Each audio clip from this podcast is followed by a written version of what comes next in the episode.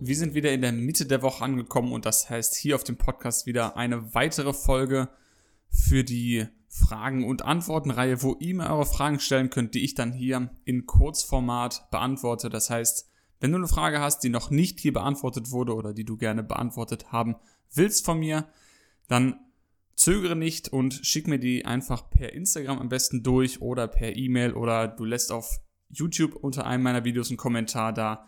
Wie du die ganzen Sachen finden kannst, findest du oder siehst du in dem Linktree, der sich in der Folgebeschreibung hier befindet. Einfach da draufklicken und dann wirst du schon einen Weg finden, mich zu kontaktieren. Heute haben wir drei, vielleicht sogar vier Fragen, je nachdem, wie schnell ich durchkomme. Eine ist ein bisschen technischer, ein bisschen detaillierter und zwei, drei sind eher leichter zu beantworten. Aber weil wir bisschen was vorhaben mit den drei, vier Fragen, starten wir direkt rein. Und zwar die erste Frage, ist Eisen aus Pflanzen immer schlechter bioverfügbar als Eisen aus tierischen Lebensmitteln? Viele Leute, die vegan leben oder sich rein bzw. überwiegend pflanzlich ernähren, haben vielleicht mittlerweile gehört oder sind sich bewusst, dass pflanzliche Eisenlieferanten, manche von denen sogenanntes Nicht-Hemeisen enthalten oder das meiste Eisen in diesen Lebensmitteln sogenanntes Nicht-Hemeisen äh, ist, in dieser Form eben vorliegt und dass das ein bisschen schlechter aufnahmefähig ist oder bioverfügbar ist als Eisen aus tierischen Produkten. Da ist das ja in der Hemeisenform, liegt das vor. Äh, das ist so. Man kann jetzt natürlich Tricks anwenden, um die Bioverfügbarkeit von diesem Nicht-Hemeisen zu steigern, wie zum Beispiel habe ich in der letzten Folge auch drüber geredet hier, mit Vitamin C kombinieren, mit Beta-Carotin kombinieren oder mit organischen Säuren wie Milchsäure zum Beispiel in Sauerkraut kombinieren, um die Eisenaufnahme zwei bis vier oder fünffach sogar nach oben zu bringen und das ein bisschen zu optimieren. Und das ist so, das kann man auch auf jeden Fall tun. Aber auch hier nochmal sei gesagt, eine bessere Aufnahme von Eisen ist nicht automatisch gut, beziehungsweise andersrum sollte ich sagen, die bessere Aufnahme von tierischem Hämeisen ist nicht unbedingt ein äh, Faktor, der für die, dafür spricht, dass es gut ist, denn Hämeisen kann nicht reguliert werden vom Körper. Das heißt, wenn du jetzt vielleicht schon zu viel Eisen im Körper hast und isst sehr viel tierische Produkte, zum Beispiel rotes Fleisch, und nimmst dieses Eisen komplett auf, zu einem hohen Prozentsatz, dann kann es dazu führen, dass du zu viel Eisen im Blut hast, was potenziell dein Krebsrisiko erhöhen kann. Und das will natürlich niemand. Deshalb ist es nicht automatisch gut, wenn die Bioverfügbarkeit von Hemeisen sehr hoch ist. Also ist das aber immer der Fall bei pflanzlichen Lebensmitteln und das ist ganz klar nicht der Fall. Es gibt nämlich neben dem Häm und dem Nicht-Hämeisen noch eine andere Form des Eisens, wie das vorliegen kann in der Nahrung und zwar das sogenannte Ferritineisen. Und da ist es so, dass wenn Eisen in dieser Ferritinform vorliegt, ist vom Körper genauso bioverfügbar aufgenommen werden kann wie tierisches Hämeisen. Da wir im Darm einen Ferritintransporter haben, das heißt, man kann vereinfacht sagen, dass 100 Gramm gekochte Linsen und 100 Gramm gekochtes Steak nahezu die gleiche Menge Eisen liefern und die auch nahezu gleich aufnahmefähig sind. Das heißt, wenn man Probleme mit dem Eisenhaushalt hat, kann man natürlich die Tricks anwenden, die ich eben gesagt habe, in Kombination mit Vitamin C und anderen Sachen. Oder man konzentriert sich eben auf Lebensmittel, die sehr viel Ferritineisen haben und deshalb schon von Haus aus sehr gut bioverfügbar sind. Und das sind zum Beispiel Lebensmittel, die im Hülsenfrücht, Hülsenfruchtregal zu finden sind. Vor allem hier ganz oben die roten Linsen.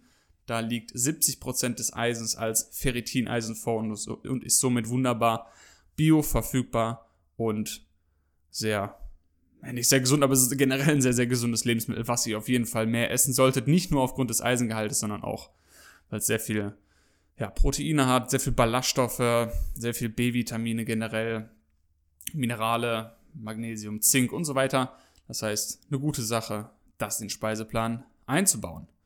Zweite Frage für heute. Sind Blähungen normal? Viele berichten ja davon, wenn sie sich überwiegend pflanzlich ernähren oder mehr Pflanzen in die Ernährung einbauen, mehr Hülsenfrüchte einbauen, dass sie mehr Blähungen haben, auf Deutsch gesagt öfters furzen müssen. Ist das jetzt automatisch schlecht? Auch das nein. Natürlich ist es normal und das ist auch gewollt, wenn wir eben Ballaststoffe essen und resistente Stärke essen, dass das eben, wie der Name schon sagt, resistent ist und nicht vom Dünndarm aufgenommen wird und somit dann in den Dickdarm gelangt zu unseren kleinen Freunden, den Darmbakterien, die eben diese Nahrungsbestandteile noch fermentieren und verstoffwechseln, verdauen können. Und bei diesem Prozess entstehen natürlich Gase, die irgendwo wieder raus müssen. Das Gute ist, wenn diese Gase entstehen, heißt das, dass die Darmbakterien gearbeitet haben und uns dann eben auch mit kurzkettigen Fettsäuren belohnen. Das heißt, es ist ein ganz normaler Prozess, der auch nicht schlecht ist. Natürlich ist es, wenn du jetzt nach jeder Mahlzeit einen riesen aufgeblähten Bauch hast und den ganzen Tag nur rumfurzen bist und dir das unangenehm ist ähm, oder Schmerzen verursacht, dann ist natürlich irgendwas nicht in Ordnung und dann solltest du mal den Arzt oder Gastroenterologen oder Gastroenterologin aufsuchen und dann mal durchchecken lassen, ob alles okay ist. Aber generell ist es nichts Schlimmes zu furzen. Ich sage es einfach ganz raus. Ich müsste die Zahlen nachgucken, aber ich, wenn ich mich ganz erinnere, ist der Durchschnitt, glaube ich, so 20 bis 30 Mal am Tag, dass man einfach einen rauslässt. Und das ist ganz normal, das ist menschlich, das ist nichts, wofür man sich schämen muss. Es ist ein ganz normaler Prozess und teilweise auch gewollt, da eben diese Gase von Darmbakterien produziert werden, die wir mit Ballaststoffen gefüttert haben. Das heißt, wenn du nie Blähungen hast, ist es wahrscheinlich ein Anzeichen, dass du zu wenig Ballaststoffe, zu wenig resistente Stärke isst und deine Darmbakterien zu wenig zu tun haben. Und wenn du noch ja, Probleme hast mit dem Konsum von Hülsenfrüchten und da eben starke, schmerzhafte Blähungen bekommst, dann ein bisschen die Menge runterfahren und mit einer kleinen Menge starten, vor allem wenn du lange Zeit keine pflanzlichen Produkte gegessen hast oder wenig oder vielleicht nie Hülsenfrüchte gegessen hast. Da macht es Sinn, mit kleinen Mengen anzufangen. Guck, dass das gut gekocht ist, wenn du sie als in der Dose kaufst, dann gut abwaschen. Nimm gerne Gewürze wie Kurkuma und Kreuzkümmel dazu, um ein bisschen Blähungen zu reduzieren. Und fang mit einer kleinen Menge an und über ein paar Wochen erhöhst du immer die Menge an, an ähm, nicht Ballaststoffen auch, aber die Menge an Hülsenfrüchten und gewöhnst dich langsam dran. Dann wird dir das auf jeden Fall helfen. Jetzt haben wir noch zwei Fragen, die wir ganz kurz beantworten können. Frage Nummer eins: Wenn auf dem Produkt steht, kann Spuren von Milch, Eiern etc. enthalten, ist das Produkt dann trotzdem vegan oder muss ich mir da Sorgen machen? Und da kann ich jedem die Angst nehmen. Nein, das ist trotzdem vegan, das ist trotzdem vegan. Solange in den Zutaten nichts steht von tierischen Produkten oder tierischen Inhaltsstoffen, dann ist auch das Produkt vegan. Das machen die Hersteller nur, schreiben das unten hin, kann Spuren von enthalten, weil dann zum Beispiel der vegane Keks in derselben Fabrik hergestellt wurde wie der nicht vegane Keks. Natürlich werden die Förderbänder und alles wird vorher gereinigt aber es kann ja immer passieren, dass irgendwo ein, ein Partikel irgendwo kleben bleibt auf dem Förderband und damit sichern sich die Hersteller eben ab, falls Leute, die zum Beispiel eine Allergie haben gegen Milch, es gibt ja nicht nur Leute, die aus ethischen Gründen darauf verzichten oder aufgrund von einer Laktoseintoleranz, sondern wirklich aufgrund von einer Allergie, die auf keinen Fall diese Produkte oder diese Inhaltsstoffe essen sollten. Und wenn jetzt jemand eben einen veganen Keks isst und geht davon aus, da ist keine Milch drin und kriegt eine allergische Reaktion, wäre das eben schlecht für die Hersteller, weil natürlich das, das geht ja nicht, wenn dann jemand da wirklich drunter leidet oder im schlimmsten Fall stirbt. Deshalb sichern die sich ab und schreiben, Achtung, hier sozusagen, wir verarbeiten auch tierische Produkte oder Produkte mit Milch, Eiern, Milcheiweiß, Eier-Eiweiß, wie auch immer. Und das kann Spuren davon enthalten, damit einfach im Zweifelsfall die Firmen auf der sicheren Seite sind. Aber die Produkte könnt ihr ruhig kaufen. Das ist auf jeden Fall vegan.